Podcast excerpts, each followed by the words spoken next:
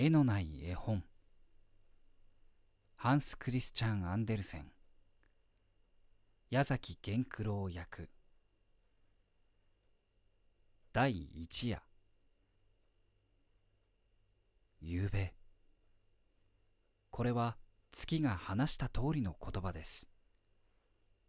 私はインドの澄み切った空気の中を滑ってガンジス川に私の姿を映していました。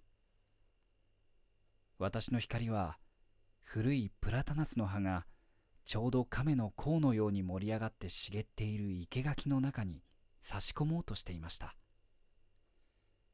するとその時茂みの中からカモシカのように身軽でイブのように美しい一人のインド娘が出てきました。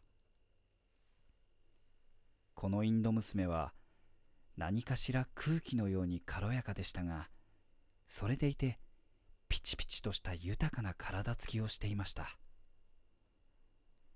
私はこの娘の華奢な皮膚を通して考えていることを読み取ることができました。トゲのあるつる草が娘の履物を引き裂きましたがそんなことには構わずに娘は急いで先へ進んでいきました。その時野獣が喉の渇きを潤して川から帰ってきましたが娘を見るとびっくりしてそばを飛び過ぎていきました。無理もありません。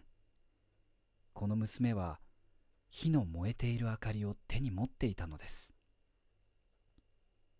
娘は炎が消えないようにその周りに手をかざしていましたから私はか細い指の中の生き生きとした赤い血を見ることができました。娘は川に近寄って明かりを流れの上に置きました。すると明かりは流れにつれて下っていきました。炎は今にも消えそうにチラチラしました。それでも燃え続けていきました。娘の黒いキラキラ輝く目は長い絹糸の房のようなまつげの奥から魂のこもった目つきをしてその炎の後をじっと見送っていました。娘はその明かりが自分の目に見える限りの間燃え続けていれば愛する人はまだ生きている。けれどももしも消えてしまえばもうこの世にはいないのだということを知っていたのです。見れば明かりは燃えながら震えました。娘の心も燃え上がって震えました。娘はひざまずいて祈りました。